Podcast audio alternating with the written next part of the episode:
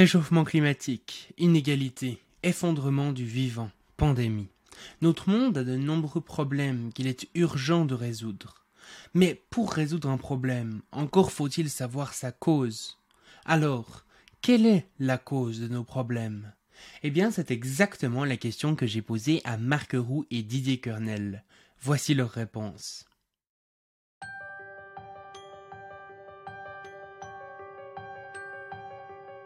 Bienvenue sur le Futurologue Podcast, le podcast pour comprendre les enjeux de demain.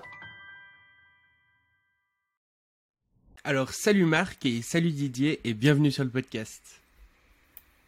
Bonjour. Bonjour. Euh, du coup, ce que je propose, c'est que vous commenciez par une petite présentation. Marc, est-ce que tu veux commencer par te présenter? Donc, je suis le président de l'association française euh, transhumaniste, Technoprog, et par ailleurs, euh, je précise toujours, je suis historien de formation. Voilà, pour une très brève présentation. Donc, euh, j'ai 60 ans depuis quelques semaines. Je vis à Bruxelles euh, où je travaille comme euh, juriste dans une organisation qui s'occupe de sécurité sociale. Je suis vice-président de l'association française transhumaniste Technoproc et euh, coprésident de l'association Reels Healthy Life Extension Society. Voilà en très courte introduction. Ok, parfait. Euh, et donc, euh, Marc, je te laisserai commencer. Qu'est-ce qui cause euh, la majorité des problèmes modernes? Et donc, Didier aura plutôt tendance à répondre la complexification du monde et les tâches inutiles, là où Marc aura plutôt tendance à répondre le capitalisme, si j'ai bien compris. Du coup, enfin, vous pourrez bien sûr développer chacun votre position. Est-ce que Marc, tu veux commencer?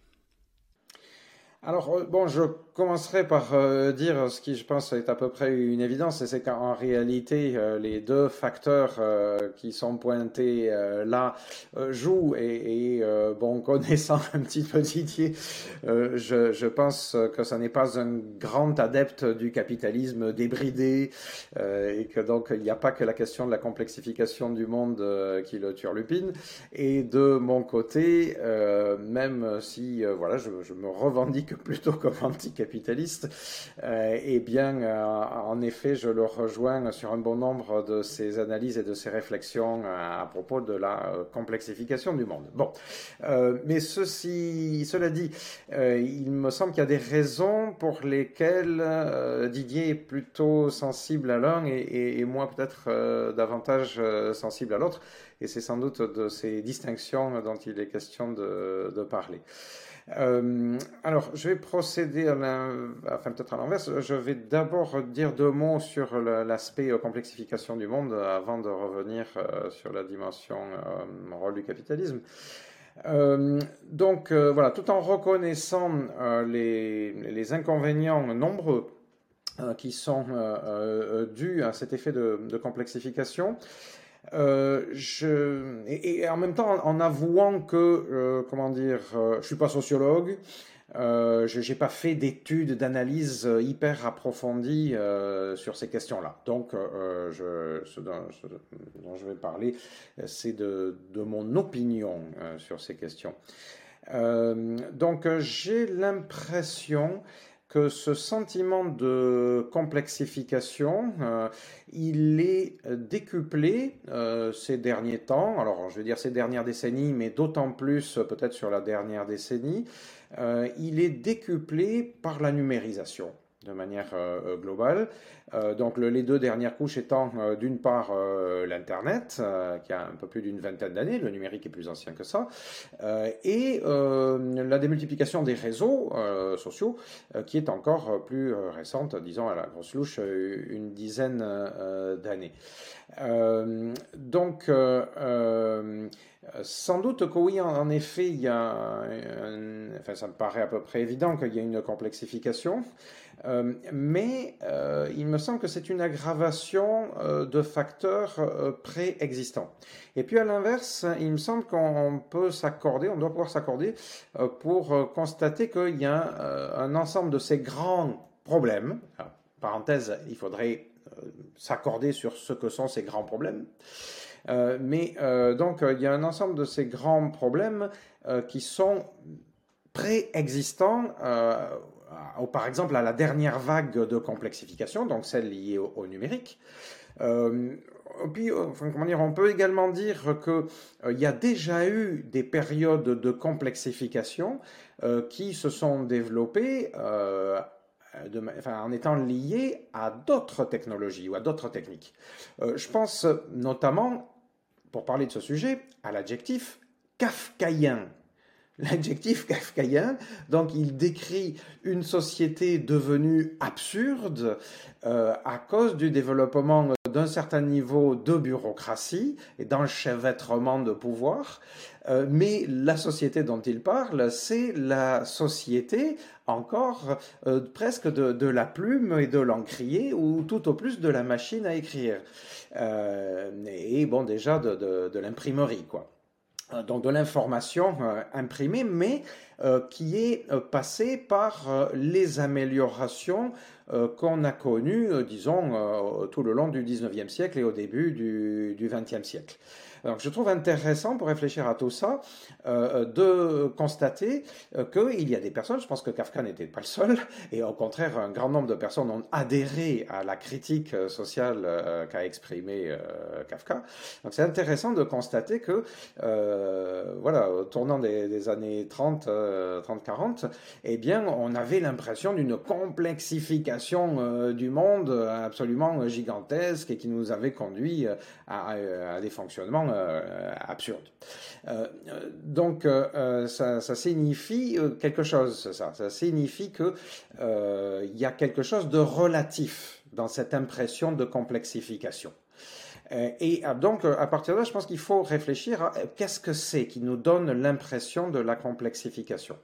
Et ce que je propose comme élément de réflexion, c'est de se dire que ça peut provenir euh, d'un décalage qui est créé ou qui apparaît à un moment donné, qui est ressenti à un moment donné entre euh, une masse d'informations, une certaine quantité d'informations qui nous paraît euh, importante, pertinente à, traiter par rapport, pour comprendre le monde autour de nous, et puis de l'autre côté, nos capacités d'analyse. Euh, alors, selon les outils qui sont à, disposition, eh ben, ce, rapport entre la quantité d'informations existantes euh, et puis notre capacité d'analyse, euh, ce rapport, il peut être plus ou moins satisfaisant. Euh, quand on, est au début des années 80, encore dans les années 90, peut-être que euh, les outils informatiques euh, se développant, on a l'impression qu'on arrive à traiter de mieux en mieux l'information. Et alors on voit l'informatique comme un outil plutôt positif et on espère qu'on va faire quantité de choses qui vont nous simplifier la vie.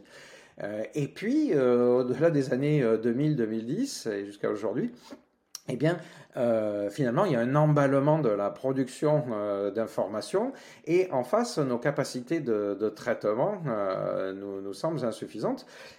Et, puis, en plus de ça, dans la manière dont ces informations s'accumulent, eh bien, ce n'est pas seulement qu'elles s'accumulent en, valeur absolue, mais elles s'enchevêtrent. C'est-à-dire qu'il y a des couches d'informations, il y a des entrecroisements de, traitement de l'information qui font que euh, le, monde dans lequel se trouve l'information euh, euh, devient pas seulement un, réseau, mais une toile d'araignée complètement impénétrable dans laquelle on s'englue et dont on n'arrive plus à tirer grand-chose de, pertinent. Et voilà, donc il me semble que on peut sans doute faire le même type d'analyse en parlant de l'information et du rapport à l'information, par exemple dans les années 30-40 avec ce que c'était devenu, avec les couches, par exemple, d'administration, de pouvoir, et puis les, différents médias qui étaient apparus très rapidement. Hein, euh, si on, veut bien se euh, pencher euh, sur l'accumulation donc du, télégraphe, du téléphone, de la radio, donc entre les années 1870 et les années 1930, eh bien, on peut concevoir qu'une quantité de personnes ait eu le sentiment de se retrouver complètement perdues. Euh, face à tout ça. et eu déjà cette impression de, complexification euh, vertigineuse. Et alors en deçà, il me semble aussi, euh, et bon Didier en parle lui-même, il va nous en parler plus en détail, euh, il me semble que des facteurs équivalents continuent à être à l'œuvre, et il me semble que ce sont des facteurs très humains. Alors, je sais pas, je vais, juste dire deux, trois mots, mais je vais euh, lui passer la main pour euh, nous donner son analyse à ces, ces, sujets-là. Euh, il me semble que sont en jeu des facteurs de pouvoir, euh, des facteurs de représentation euh, sociale, des désirs hein, d'existence euh, sociale, des facteurs comme l'effet Veblen, dont il m'a parlé lui le, premier, c'est par Didier que j'ai entendu parler d'effet Veblen, etc. Tout un ensemble de biais, soit cognitifs individuels, soit collectifs, donc qui produisent ces effets de, de collectivisation. Euh, pardon, de complexification. Euh, euh, mais donc, en effet, de mon point de vue, il n'y a pas que ces facteurs-là pour expliquer l'aggravation d'un certain nombre de problèmes ou du fait qu'on n'arrive pas à résoudre les grands problèmes, hein, comme tu disais. Alors, enfin, je sais pas, on peut parler ou répéter, rappeler, ce, dont quand même il a déjà été question, que ce soit la crise climatique, la crise de la biodiversité euh, ou euh, bah, des problèmes sociaux euh, qui ne sont pas réglés ou pour certains qui se sont aggravés, les contre-coups de la mondialisation, bon, etc., etc. Bon, je ne vais pas maintenant me lancer dans une vaste nouvelle analyse concernant le, fonctionnement capitalistique. Je pense qu'on en a parlé d'ailleurs, Scheiman, à l'occasion de notre podcast. mais il me semble que ces facteurs-là sont toujours à l'œuvre et que eux, ils étaient déjà à l'œuvre non seulement avant la phase de complexification que nous connaissons actuellement, mais même avant la phase de complexification euh, dont je parlais euh, à travers l'adjectif euh, kafkaïen. Et, donc, il me semble que ces facteurs, ils ont une lourde responsabilité et que la complexification ne fait que les aggraver. Voilà. Peut-être que je vais avant même de commencer, euh, dire quelques mots sur ce que c'est l'effet Veblen, parce que comme, comme tu le disais, Marc, c'est relativement peu connu euh, comme, euh, comme terme. Donc le, le, meilleur synonyme, ce serait l'effet de consommation ostentatoire. Et donc Veblen, c'était un économiste et un sociologue qui est décédé en 1929. Donc pour aller dans ton sens, ce ne sont pas des phénomènes évidemment nouveau, je vais, je vais y revenir, mais donc euh, euh, donc c'est euh, l'idée que pour un certain nombre de biens de consommation, plus ils sont rares et plus ils sont chers, plus ils sont attirants. Le fait que donc nous, le, fait que par exemple on aime euh, euh, le caviar, c'est parce que le caviar est cher. Euh, et si le caviar n'était pas cher, les gens seraient moins attirés. D'ailleurs, il y a des exemples comme ça où au, 19e siècle, je pense, il y avait eu des pétitions euh, de travailleurs pour ne pas manger, je crois, tous les jours de saumon. enfin, c'était des, choses, donc des, produits qui sont aujourd'hui perçus comme des produits de luxe, lorsqu'ils deviennent abondants, euh, sont moins attirants et inversement. Euh, le, souhait de consommation ostentatoire qui est profondément implanté dans l'humain et donc par rapport auquel Marc dirait probablement que c'est une des raisons pour lesquelles il faut aussi réfléchir à comment se changer vraiment nous-mêmes. Donc euh, ce, ce, phénomène de, consommation euh, ostentatoire a beaucoup de conséquences euh, dans le domaine de la complexification du monde, mais aussi dans le domaine des inégalités, parce que ça signifie qu'il n'est pas possible euh, d'arriver à euh, l'égalité dans ces domaines-là.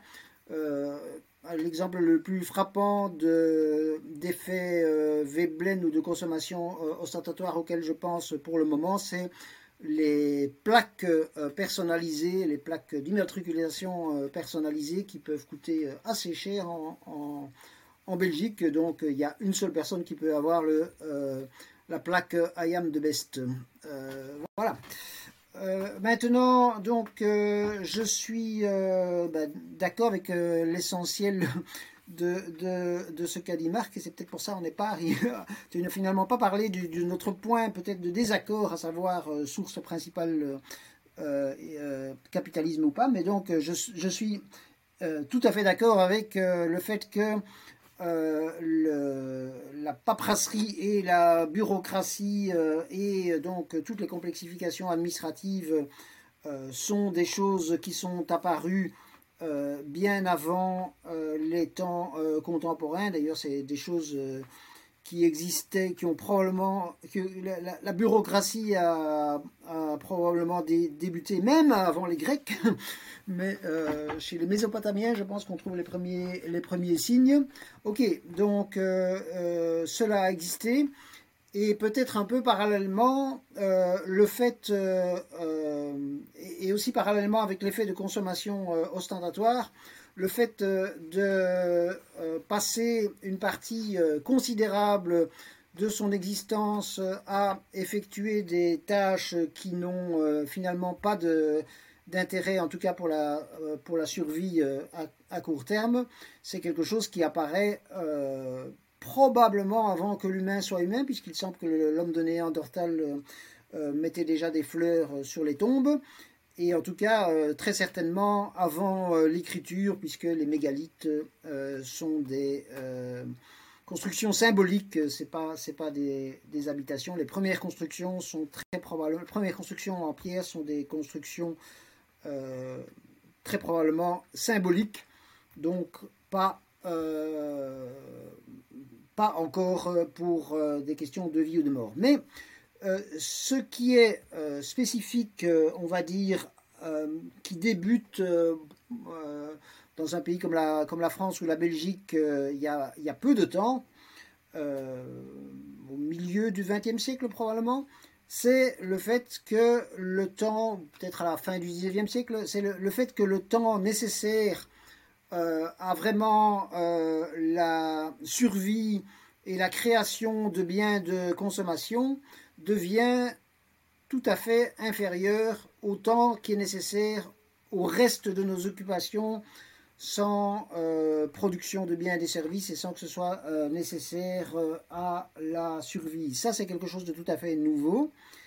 Et ce qui se passe à ce niveau-là, au point de vue de la complexification du monde, c'est que euh, toutes sortes de tâches sont créées sans, sans cet euh, impact immédiat et qui, euh, par un effet boule de neige, finissent par avoir des conséquences négatives et peut-être que cette période, peut-être que depuis 2020, on est dans une période dans laquelle euh, l'accumulation de ces effets négatifs a des, des conséquences euh, négatives réellement euh, qui amènent à ce que l'espérance de vie diminue, puisque ça je reviens souvent à ça, donc pour la première fois depuis la Seconde Guerre mondiale, l'espérance de vie diminue au niveau global.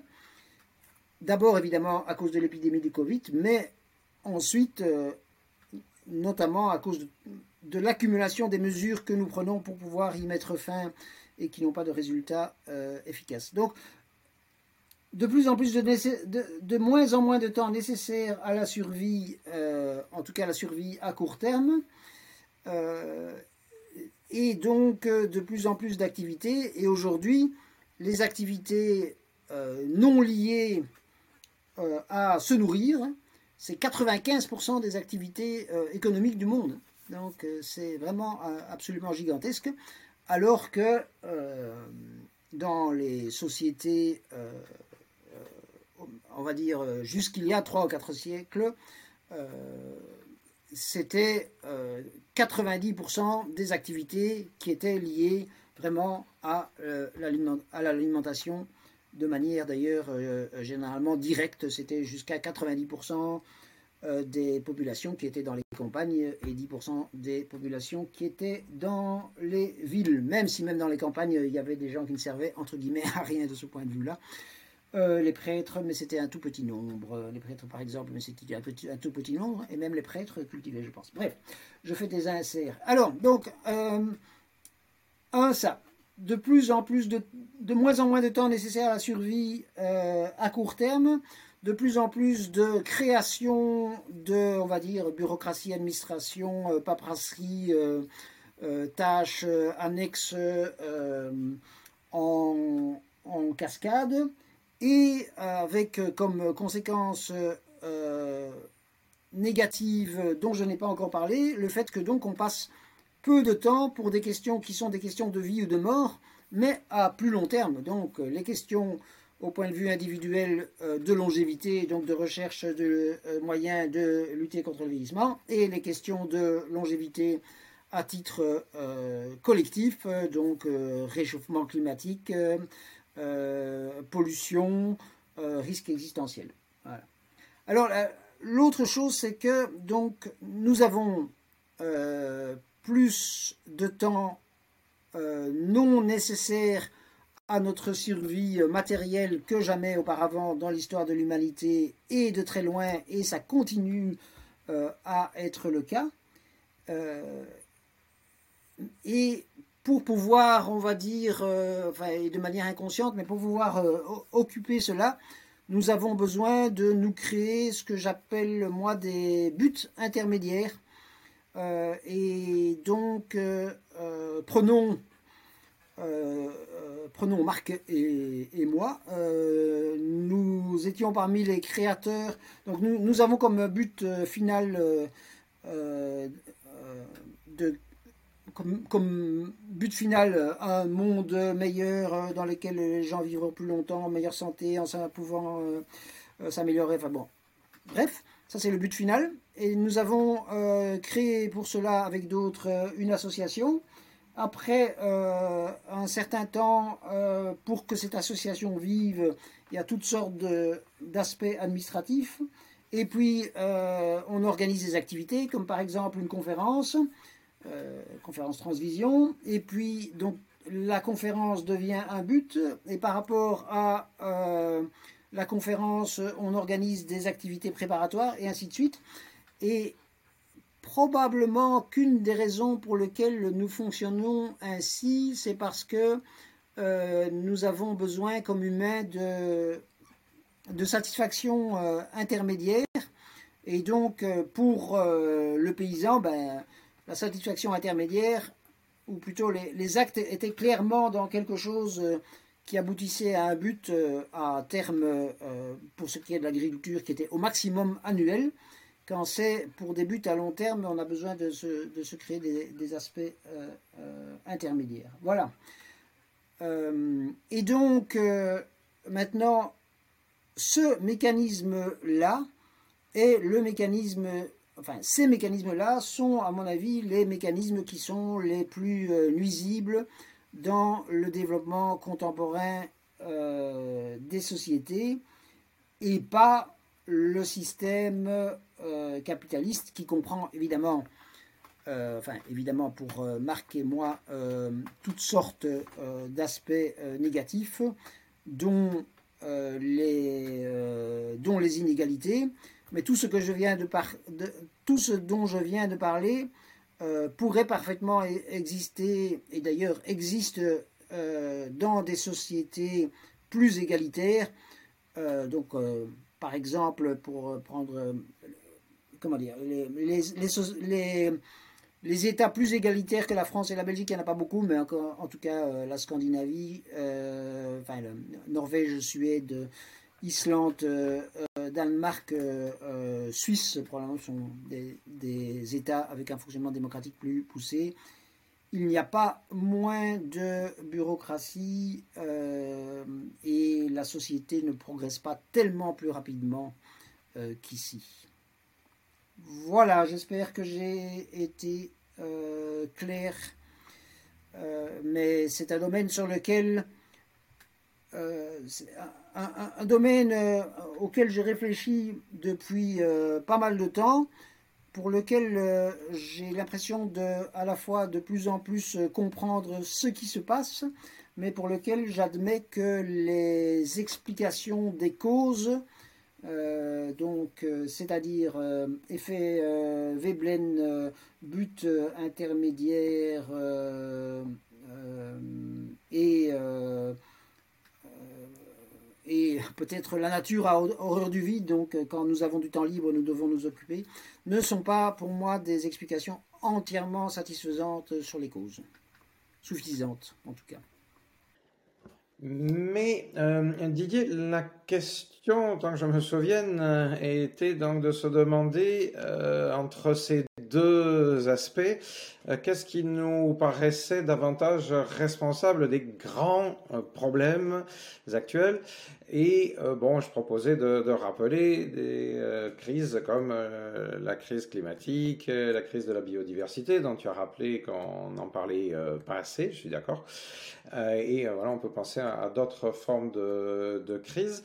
Euh, moi, je, rappelais quand même les, déstructurations euh, sociales euh, qui ont pu être liées à la mondialisation, que je considère comme étant également encore un problème majeur. Est-ce que les éléments que tu viens de rappeler te paraissent vraiment la, cause ou actuellement, disons sans, sans dire que ça en est à l'origine, euh, que euh, c'est la cause fondamentale ou aujourd'hui, pour aujourd'hui, le,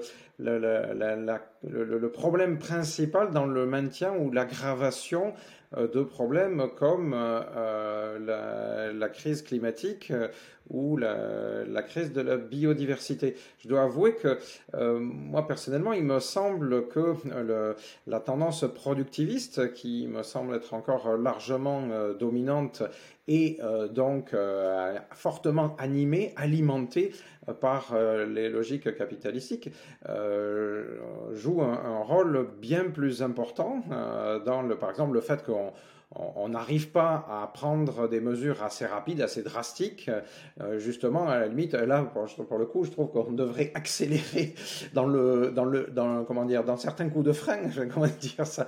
Euh, par exemple, les, logiques qui sont derrière la guerre en Ukraine actuellement, elles sont en partie euh, nationalistes, mais il me semble qu'elles sont en partie également liées à des facteurs industriels et, financiers, de toute manière, pour détenir la puissance, euh, eh bien, il faut avoir la, main euh, sur euh, des leviers de, production industrielle.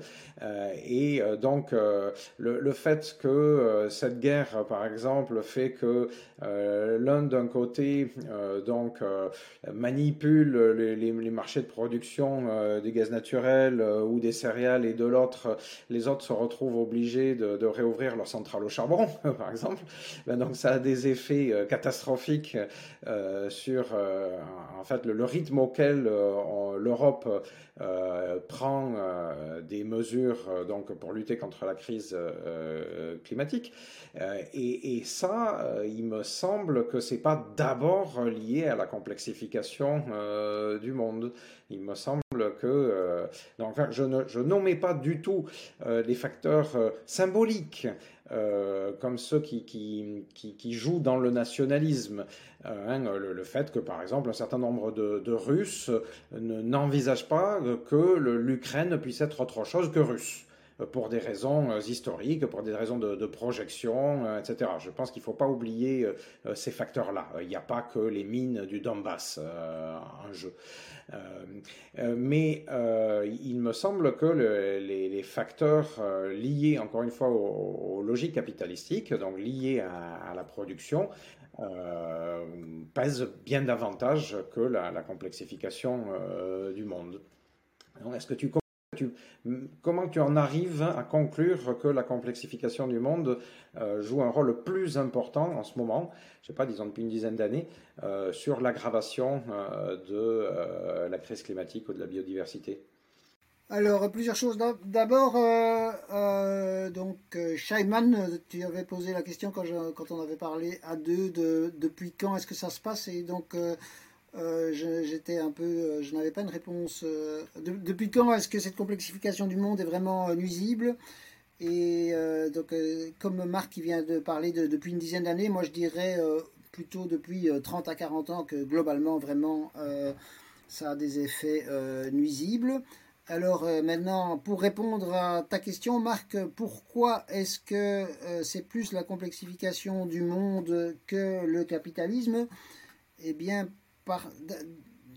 d'abord, euh, bon, le, capitalisme, c'est complexe, c'est quelque chose de complexe parce que aujourd'hui, on peut considérer que tous les États sont à la fois capitalistes et mais, beaucoup d'États, euh, bon, un État comme la France, euh, comme la Belgique euh, et d'autres pays de l'Union européenne, en réalité, la majorité des, du PIB est gérée par, enfin, par l'État ou par des démembrements de la, de la puissance étatique. Donc on est dans un système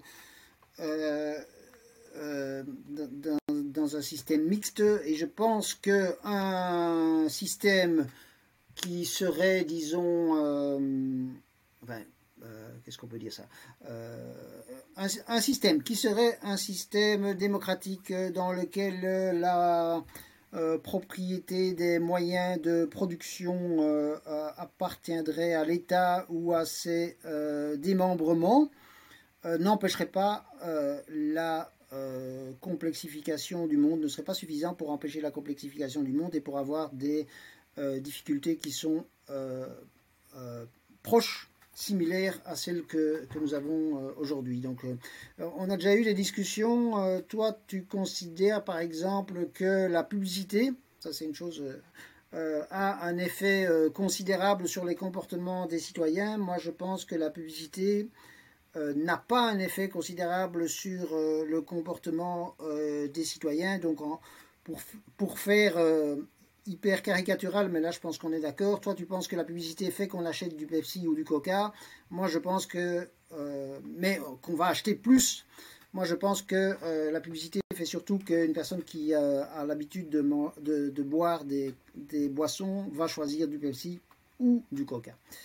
et alors, euh, par rapport à la logique productiviste. Donc je suis d'accord, la, logique productiviste, là je suis d'accord, mais la logique productiviste n'est pas nécessairement euh, issue du capitalisme. Donc on peut avoir une logique, euh, de revenons à ce système qui n'existe pas encore vraiment, mais dont les pays scandinaves ne sont quand même pas, et, la Suisse, je prends la Suisse parce que la Suisse est le, le pays où le, les, les, votations, comme on dit chez vous, en Suisse, fonctionnent le mieux.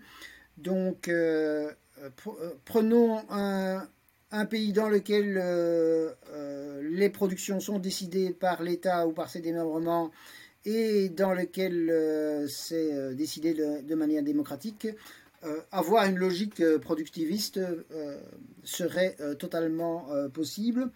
Et cette logique productiviste, une des causes c'est l'effet Veblen, c'est l'effet de consommation euh, ostentatoire, le fait que euh, nous voulons.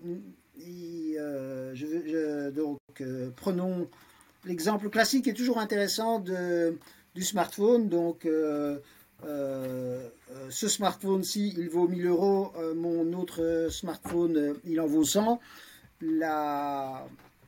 l'efficacité est à peu près la même et donc le fait que euh, les citoyens vont en prendre un plus cher a une, euh, un aspect consommation euh, ostentatoire important, mais c'est encore beaucoup plus le cas pour les voitures, pour d'autres choses.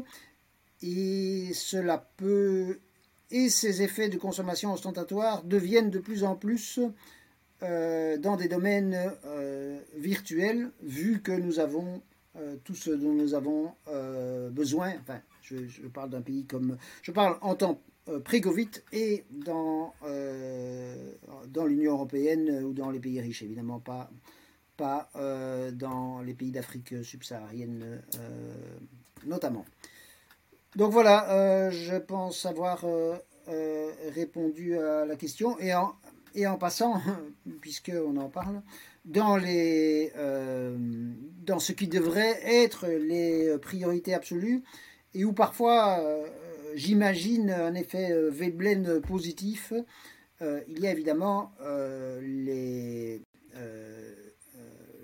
les pays dans lesquels une partie euh, tout à fait importante de la population euh, est très majoritaire vit encore dans des circonstances, euh, vit encore un mode de vie que nous aurions déjà refusé au XIXe siècle, donc une partie de l'Afrique subsaharienne, une plus petite partie de l'Asie. Et il y avait encore une chose que je trouvais importante que je voulais dire, mais qui me reviendra euh, plus tard, j'espère. Ok, bon, j'avoue que moi je, ne suis toujours pas convaincu hein, quand même. Euh, j'ai l'impression d'ailleurs qu'ici en répondant, donc il y a plutôt euh, donné des, éléments d'argumentation pour relativiser euh, je sais pas, peut-être l'impact du, capitalisme que pour euh, expliquer en quoi la complexification euh, du monde donc euh, est une, une cause, si ce n'est une cause initiale, une cause d'aggravation de, de, ces problèmes. C'est moi, enfin, j'en vois quelques-uns, enfin, mais je, je, pense que c'est pas, ça en fait pas la, la cause principale. Mais maintenant, pour revenir sur deux trois petits détails, mais ça, dans oui. J'interromps pour dire que si, à mon avis, je, t'ai dit, j'imagine, euh, euh, on va dire, euh, la, la, Suède ou le capitalisme, ce qui reste du capitalisme, enfin, pour le moment, ça remonte un peu, mais voilà, disparaît. Je vois très bien la complexification du monde se poursuivre quasiment euh, de, de, la même manière. Voilà, quasiment de la oui, même manière. Oui, mais ça ne dit pas. Ah oui, je sais ce que je voulais dire. La situation du monde va aggraver les problèmes de la biodiversité ou euh, de la crise climatique. Ah si, pour moi, pour moi oui, pour moi oui. Mais euh, voilà, voilà, je sais ce que je voulais dire de relativement important. Pour moi, cet, cet effet Veblen, cet effet de consommation ostentatoire euh, et ces effets de complexification du monde, c'est important de savoir qu'ils se posent même dans les sociétés capitalistes, euh, même dans les entreprises qui sont euh, normalement des entreprises avec but de profit.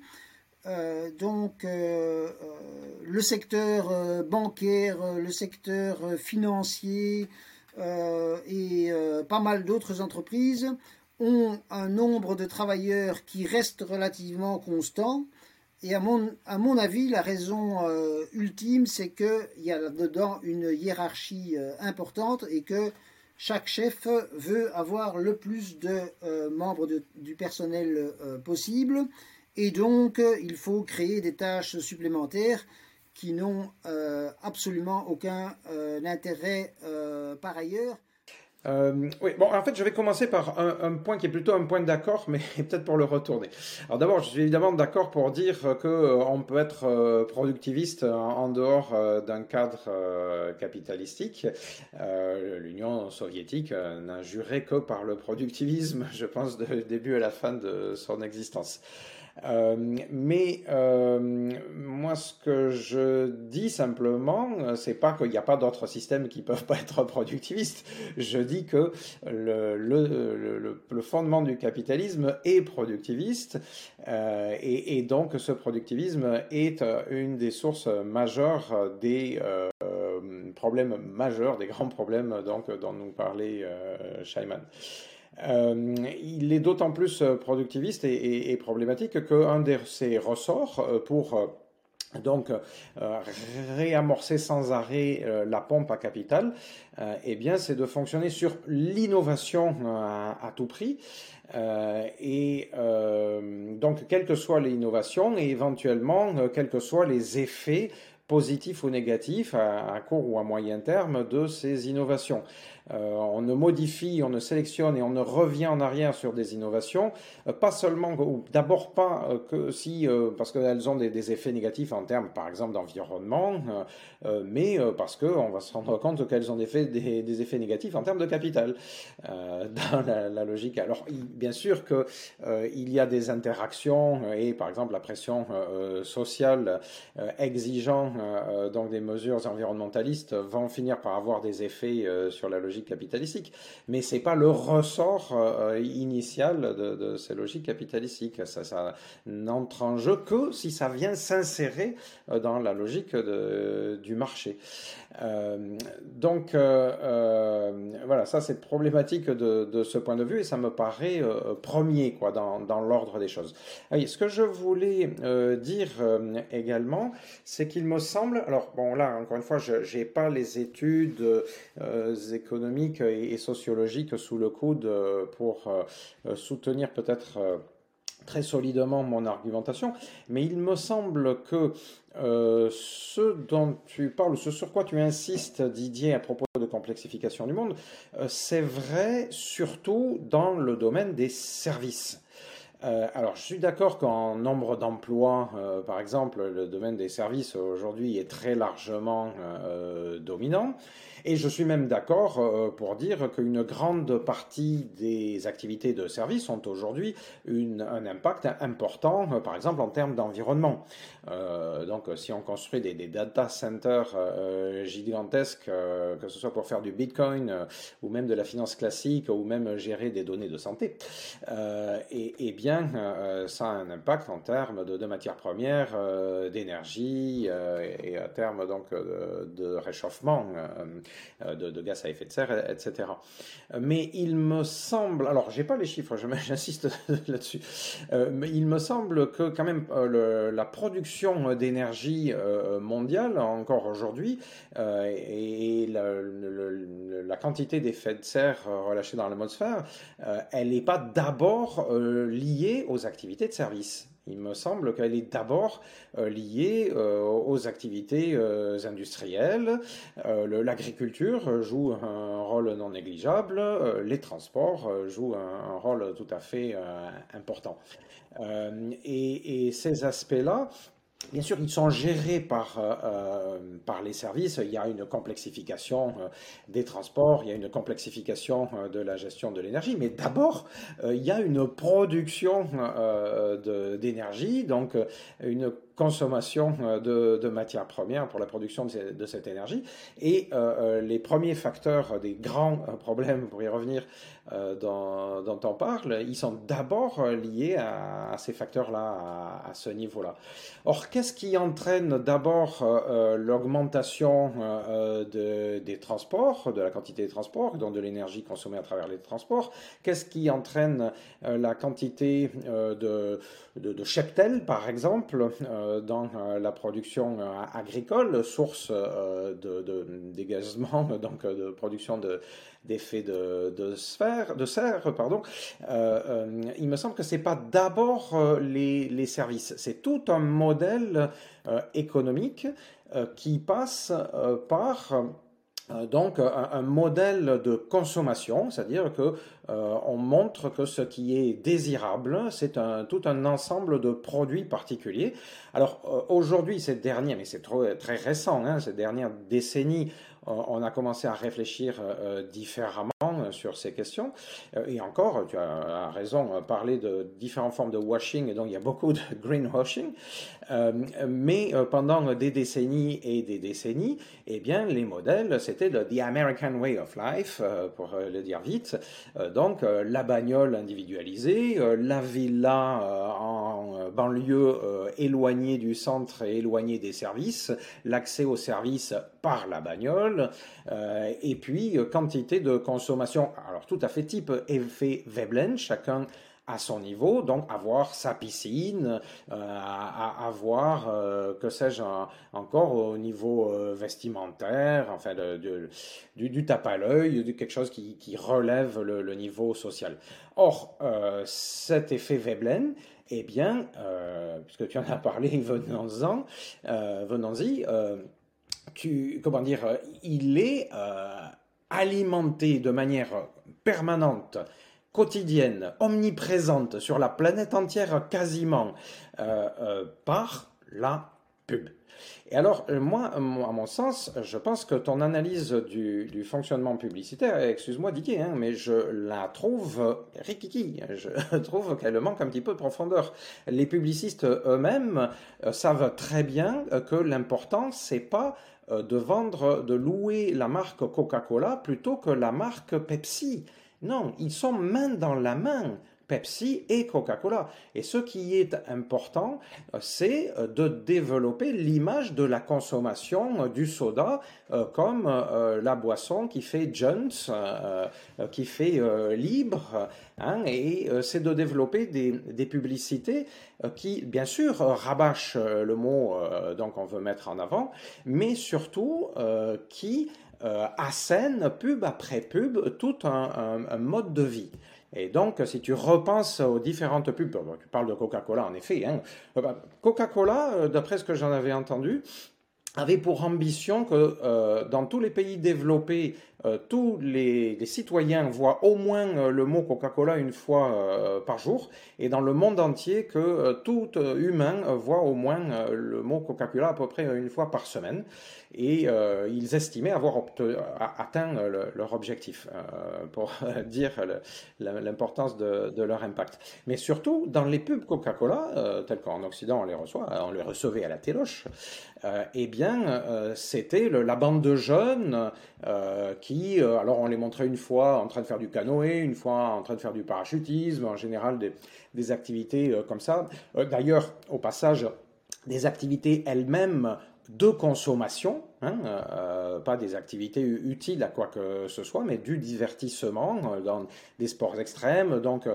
dans lesquels le, public pouvait se dire waouh, j'aimerais vraiment énormément faire ça, ça a l'air génial au niveau voilà liberté, puis au niveau découverte, et puis au niveau dépassement de moi, ouais, si je pouvais faire du, parachutisme, voilà, je, je, me dépasserais, je serais un homme libre, une femme libre.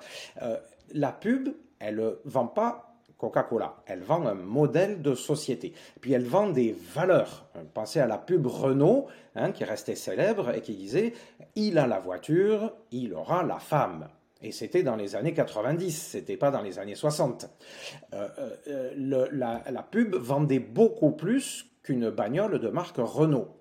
La pub marquait un rapport à la voiture, une image, une construction euh, mentale euh, de l'homme euh, masculin euh, dans ce cas précis. D'ailleurs, ça, construisait aussi la femme hein, en, négatif, enfin, ou en creux par ces, images-là.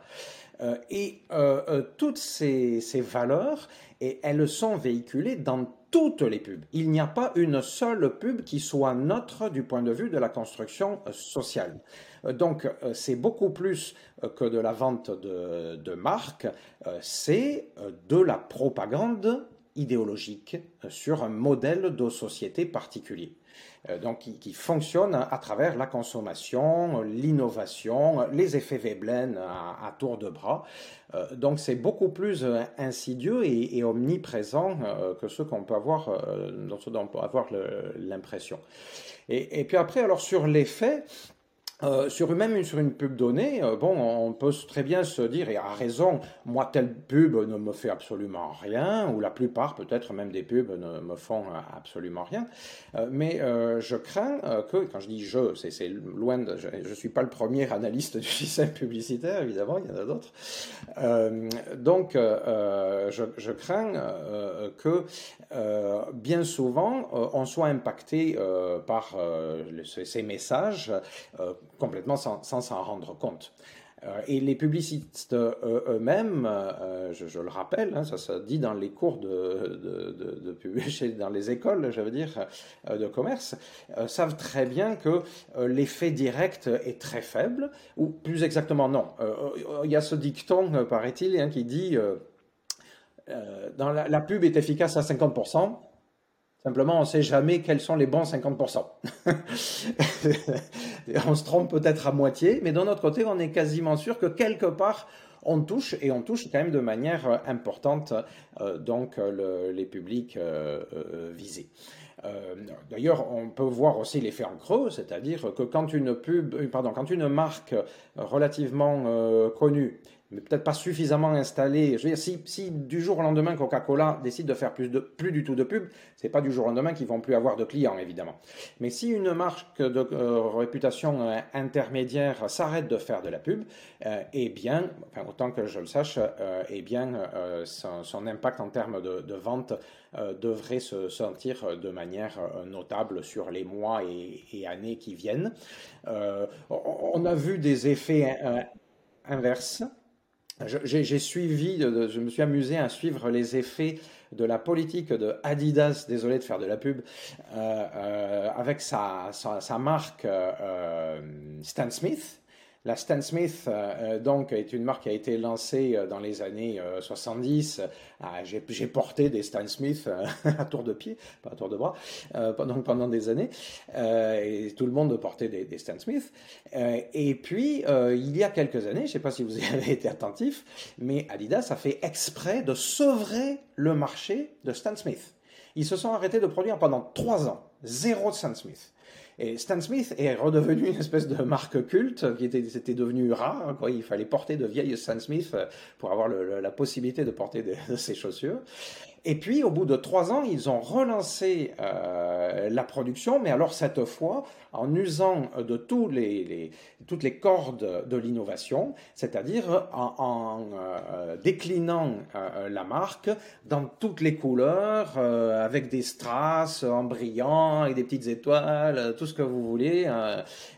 et ça a eu de nouveau un effet extraordinaire. C'est-à-dire que l'absence de la marque peut avoir un effet euh, dans l'attitude du, marché quoi, hein, et des clients que, nous sommes.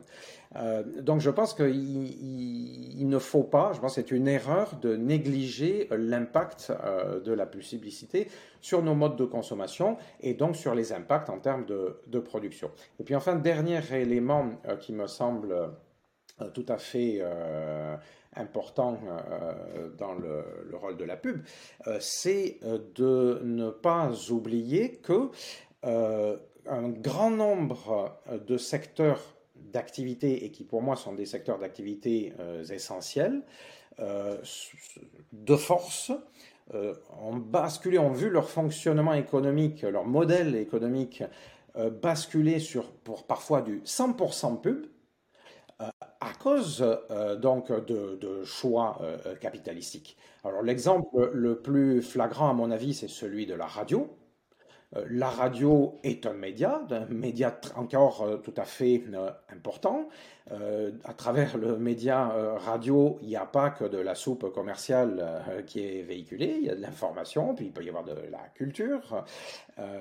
Et eh bien, un bon nombre de, radios sont à 100% dépendante euh, du modèle publicitaire. Euh, donc il y a un grand nombre de euh, médias autres que la radio qui sont 100% ou très fortement dépendants de la publicité. C'est le cas d'un grand nombre de magazines, par exemple, tout un ensemble de magazines dans lequel il y a une page du magazine, une page de pub, une page du magazine, une page de pub, etc. Donc 50% de pub dans le magazine. Comprend que si le magazine ne fait plus de pub, eh bien il n'y a plus de magazine. Donc, euh, euh, tous ces, euh, médias-là sont complètement dépendants de la pub, ce qui pose différents types de, problèmes. D'abord, ben, évidemment, ils ne sont pas vraiment libres de leur ligne éditoriale, parce que s'il y a euh, un publiciste majeur euh, qui n'est pas content euh, d'un contenu, et bien d'une manière ou d'une autre, il peut le faire savoir, ou tout simplement il peut y avoir un effet d'autocensure, c'est-à-dire que les équipes de rédaction vont craindre les réactions d'un de leurs publicitaires majeurs et donc vont surtout éviter d'en dire du mal ou de dire des choses qui pourraient lui déplaire. Donc là, on est dans une dérive de la démocratie à cause de, ce genre d'effet. Euh, et puis, euh, en, échange, eh bien, euh, les, productions les producteurs de, publicité et les entreprises qui sont derrière, à travers leur publicité, la, la présence importante de leur publicité, peuvent avoir un, impact sur ce qui s'entend ou ce qui se lit ou ce qui se voit. Ok, donc oui, ma, ma, réponse, Marc, c'est en, plusieurs temps. D'abord, euh, une chose, euh, donc le but euh, des publicités, c'est de vendre, nous sommes d'accord, mais le but des publicitaires, c'est de vendre leur publicité. Donc, et évidemment, ils ne vont jamais mettre l'accent sur le fait que ça ne fonctionne pas. un exemple, c'est pendant des dizaines d'années, les publicités pour des voitures automobiles étaient avec des jolies femmes et ah, jusqu'au jour où on s'est rendu compte qu'en fait euh, les, publicités, attiraient effectivement le regard des hommes qui étaient les consommateurs de loin principaux, mais que ça attirait les regards des hommes vers la, femme et pas vers la voiture, et que donc euh, l'impact sur la consommation, l'achat de, voitures euh, était faible. Mais surtout, dans les exemples que tu cites, il faudrait savoir, est-ce que, donc, par exemple, quand euh, Adidas a cessé de faire la publicité sur, pour une marque, pour l'anecdote, je ne connaissais même pas le nom. Euh, donc, euh, Stan Smith, c'est ça Est-ce que ça a eu pour conséquence que le marché global des, achats de basket, hein, c'est ça, a diminué Auquel cas, tu as raison, ou bien est-ce que c'est simplement un déplacement euh, auquel cas c'est moi qui ai raison. Voilà. Euh, et à mon avis, à mon avis, évidemment, il y a les deux, mais à mon avis, l'effet euh, le plus important, c'est l'effet de déplacement de la consommation à l'intérieur d'un ensemble. Donc ici, les, boissons artificielles, pour dire, enfin les boissons qui ne peuvent pas être produites à la maison, pour faire simple. Et euh, ensuite, une autre chose, euh, donc, euh, sur le fait que le capitalisme a pour objectif de vendre, donc encore une fois, un, on peut imaginer une société non capitaliste dans laquelle le, productivisme se maintient. Et deux, et surtout, on peut imaginer, et on a déjà, heureusement, euh, un capitalisme dans lequel le, euh, les euh, productions sont limitées par des règles et donc la limitation par les règles s'étend, heureusement, rapidement. Voilà, et donc, et, par rapport à ça, une, sous-remarque, c'est qu'il faut être extrêmement prudent par rapport à tout ce qui est autorégulation parce que là, on retombe sur le euh, washing, mais il faut être aussi prudent par rapport à ce qui est régulation, parce que là aussi, par, euh, même là, il y a du washing, mais cette fois-ci plutôt par, euh, par les entreprises étatiques. Mais donc, quand je suis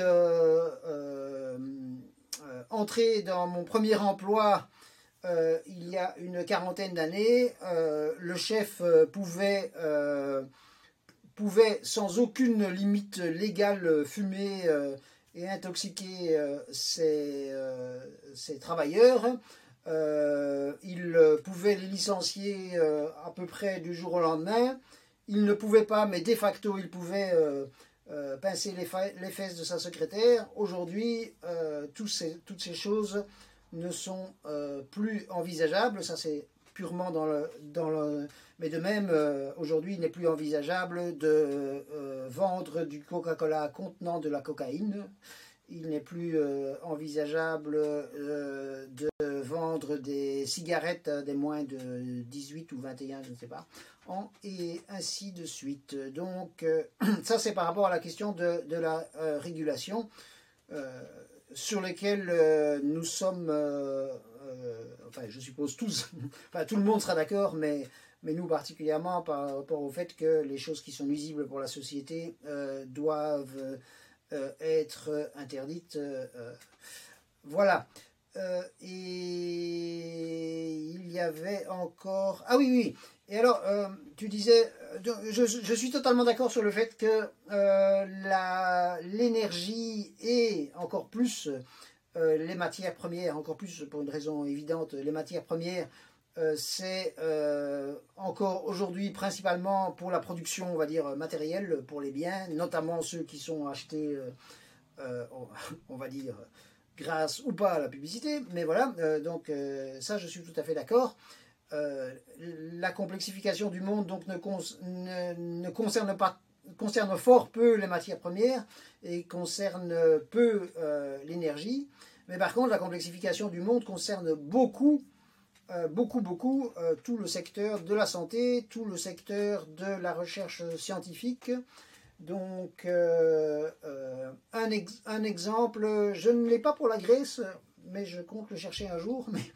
Aux, aux États-Unis, euh, le nombre dans les hôpitaux, le nombre de membres du personnel administratif a augmenté de 3000%, là où le nombre de euh, membres du le nombre de médecins a augmenté de 100%. Donc euh, aujourd'hui, dans un hôpital, il y a plus de gens, dans un hôpital américain, il y a plus de gens dont le rôle unique est d'effectuer des tâches administratives que de gens dont le rôle principal est d'effectuer des tâches de santé. Euh, c'est euh, de l'ordre de 10-7. Euh, Et attention, les 7 comprennent un médecin. Donc il y a un médecin pour 10 administratifs et 6 infirmiers, etc. Et inutile de dire que le médecin ne passe pas son temps exclusivement à euh, soigner ses patients, mais aussi à toucher les honoraires, à payer des assurances, à euh, avoir des conflits juridiques et ainsi de suite, à remplir des formalités administratives qui lui prennent au moins euh, une petite moitié de son temps. pour un médecin honnête et intéressé par ses patients, parce que pour celui qui n'a qu'un but de profit, c'est probablement plus. Voilà donc euh, euh, pourquoi. Mais, pour revenir à la publicité sur, laquelle tu t'es longuement euh, je suppose qu'il y a des études là-dessus. mais, mais, voilà, et, en tout cas, il y aurait moins. Ça ne serait pas. Il, y a, eu certainement des cas dans lesquels euh, on va dire, un secteur de consommation était, euh, euh, dominé par une entreprise qui a disparu et dont le budget publicitaire a disparu. Et donc là, on pourrait voir, en, entre guillemets, en vraie grandeur. Maintenant, évidemment, aussi, tu ne l'as pas dit, ou je sais pas, mais on est sûrement d'accord, la publicité fait partie d'un ensemble euh, donc euh, tout ce qui se passe euh, à la télévision, dans les séries, etc., ont des aspects favorables à la consommation et les fameuses acteurs qui auparavant fumaient des cigarettes maintenant plus. et donc ça fait partie d'un ensemble et donc d'un ensemble mondial. Donc voir le poids de la publicité par rapport à tous les effets de consommation, euh, réseaux sociaux, etc., c'est probablement impossible. Mais je maintiens que c'est probablement aussi non déterminant que si... Euh, supposons, mais c'est même pas une supposition tellement... Euh, enfin, je veux dire, on est déjà dans une situation comme cela en bonne partie. supposons que dans un secteur, la publicité soit, soit totalement interdite, le tabac, voilà. je ne pense pas que ça aurait une influence tout à fait considérable. Et donc, euh, mais, continuons pour le tabac. La publicité a totalement disparu.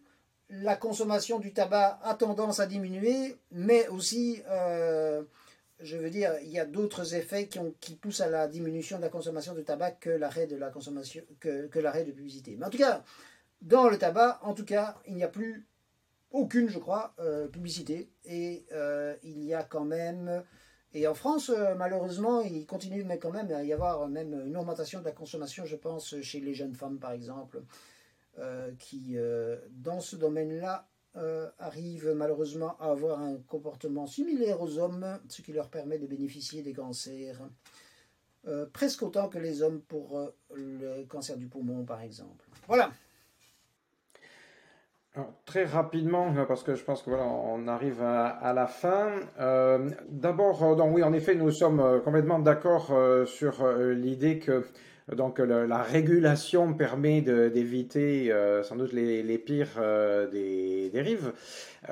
mais moi, ce sur quoi j'insistais, c'est que ce qui tend à euh, créer ou aggraver euh, les problèmes donc, euh, dont on, parlait, c'est la logique capitalistique. Et donc que la régulation, elle, le temps allait réguler. Donc je pense que le fait de reconnaître, par exemple, personnellement, je pense que euh, un, degré, un certain degré de, propriété privée est, souhaitable. Donc, ça veut dire que je ne suis pas euh, contre la disparition de toute forme de capital. Certains, dans certaines discussions avec des libéraux, certains disent ah mais tu n'es pas contre l'existence de toute forme de capital, donc en fait tu es capitaliste. Non, je pense que euh, argumenter de cette manière-là, euh, c'est euh, donc tirer trop facilement la couverture à soi. non, capitalisme, c'est tout un, c'est un isme et c'est une idéologie, et donc c'est tout un ensemble de logiques qui tirent dans une certaine direction, à savoir l'augmentation continue du capital. je pense que donc ce dont tu as parlé, la régulation, euh, c'est le contraire de l'esprit euh, du capital et presque du libéralisme économique qui va euh, avec, dont la logique fondamentale est d'essayer qu'il y ait le moins possible de régulation.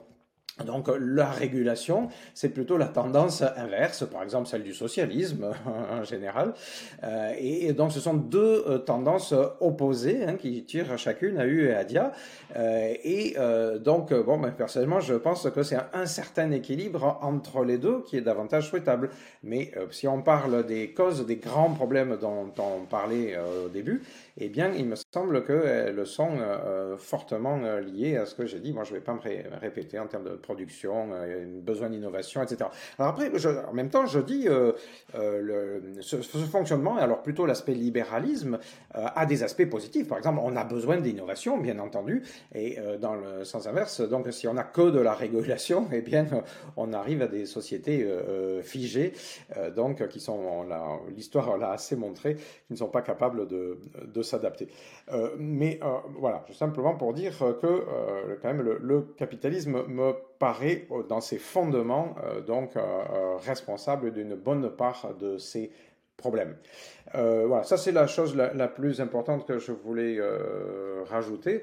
Bon, enfin, je pourrais ergoter après hein, sur l'effet de la pub par rapport au, au tabac. Ça me faisait quand même un petit peu euh, bizarre d'entendre les choses telles que tu le présentais. On aurait eu l'impression que euh, on aurait pu euh, ne pas supprimer du tout la publicité sur le tabac et que les autres mesures coercitives, donc d'interdiction ou d'augmentation des prix, je pense que l'augmentation des prix a joué un rôle considérable, mais que ça aurait suffi et qu'on n'aurait pas eu besoin de supprimer finalement John Wayne et sa clope ou ou les grands placards publicitaires qu'il y avait partout dans nos villes et qui vantaient euh, Marlboro, enfin j'ai tort de citer des marques. Euh, euh, non, je pense qu'on a bien fait de supprimer aussi les pubs et je pense que si les pouvoirs publics et les différents acteurs, décideurs qui ont contribué à ces décisions voilà, ont choisi de les supprimer, c'est que eux aussi, d'après leurs éléments d'analyse, ils considéraient que ça jouait un rôle non négligeable. Ce n'est pas le seul euh, facteur, bien entendu, mais ça joue, je pense, un rôle non négligeable. Oui, donc je, je, je pense qu'en fait, on est euh, d'accord sur une, euh, une, bonne partie des choses, donc voilà, et sur les choses sur lesquelles on n'est pas d'accord. Par, par, rapport à l'influence de la publicité, tout simplement, à mon avis, il doit exister des études sur l'effet ces études sont probablement contestées, mais comme je n'en ai pas lu, je on, ne peut pas euh, continuer euh, là-dessus, en tout cas euh, de mon côté.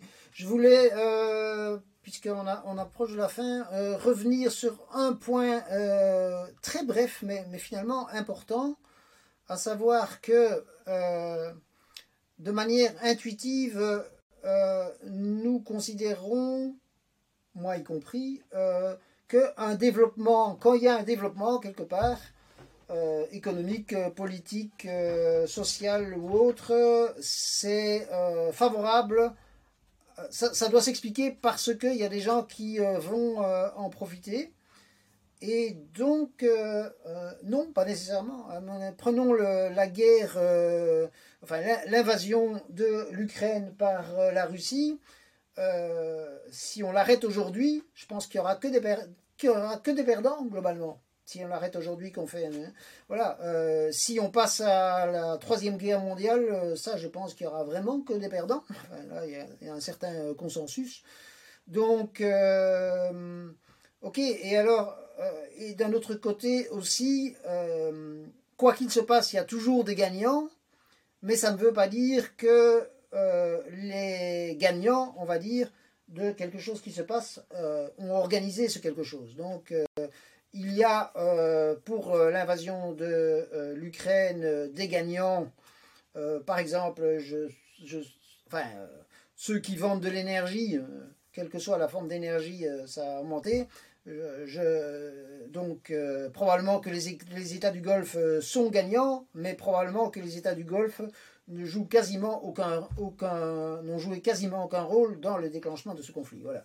Euh, donc, euh, et, c'est peut-être ça fondamentalement qui est, euh, y a, donc c'est en ça fondamentalement que les théories du complot se trompent, c'est que même si évidemment quand des choses, des événements se produisent il y en a, il y a des gens qui en profitent. Ça ne veut pas dire qu'il y a des gens qui ont euh, organisé. Il y a une, euh, une euh, phrase relativement célèbre, mais je ne sais plus de qui.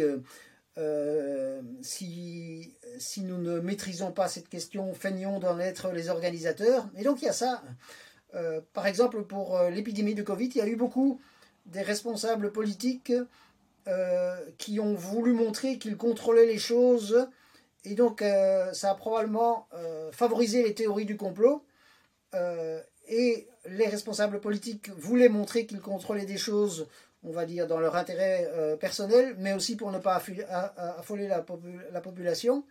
Voilà, et ça favorise les théories du complot. ça sort un peu du, du, sujet de la complexification du monde, mais peut-être pas entièrement, parce qu'aussi cette, volonté de euh, cette euh, volonté, d'une part, de, tout, euh, voir des explications simples et des bénéficiaires qui sont aussi les organisateurs, contribue quand même à ne pas voir le monde tel qu'il est et, à le, complexifier.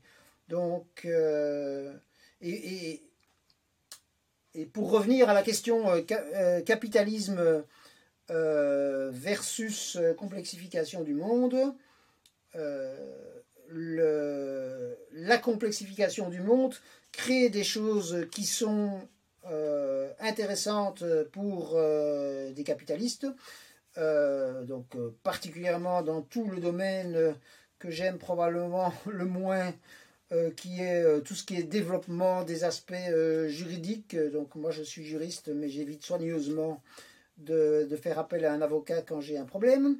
Euh, et donc, euh, le, le, fait qu'en Belgique, euh, le journal officiel fait maintenant plus de 100 000 pages par an est ultra favorable pour tout ce qui est avocat, juriste, etc. Mais c'est pas eux qui organisent le fait que le moniteur a plus de 100 000 pages, le moniteur belge a plus de 100 000 pages par an, c'est l'ensemble de la complexification du monde. Voilà ce que je voulais dire en essayant que ce soit mes derniers mots, à moins que Scheiman m'oblige avant que Marc finisse. Ok, excellent. Ben, du coup, je pense qu'on a quand même euh, pas mal euh, bien répondu euh, à cette question. Du coup, ben, merci beaucoup à vous deux de, pour ce podcast. C'était très intéressant. Et puis, euh, ben, à très bientôt.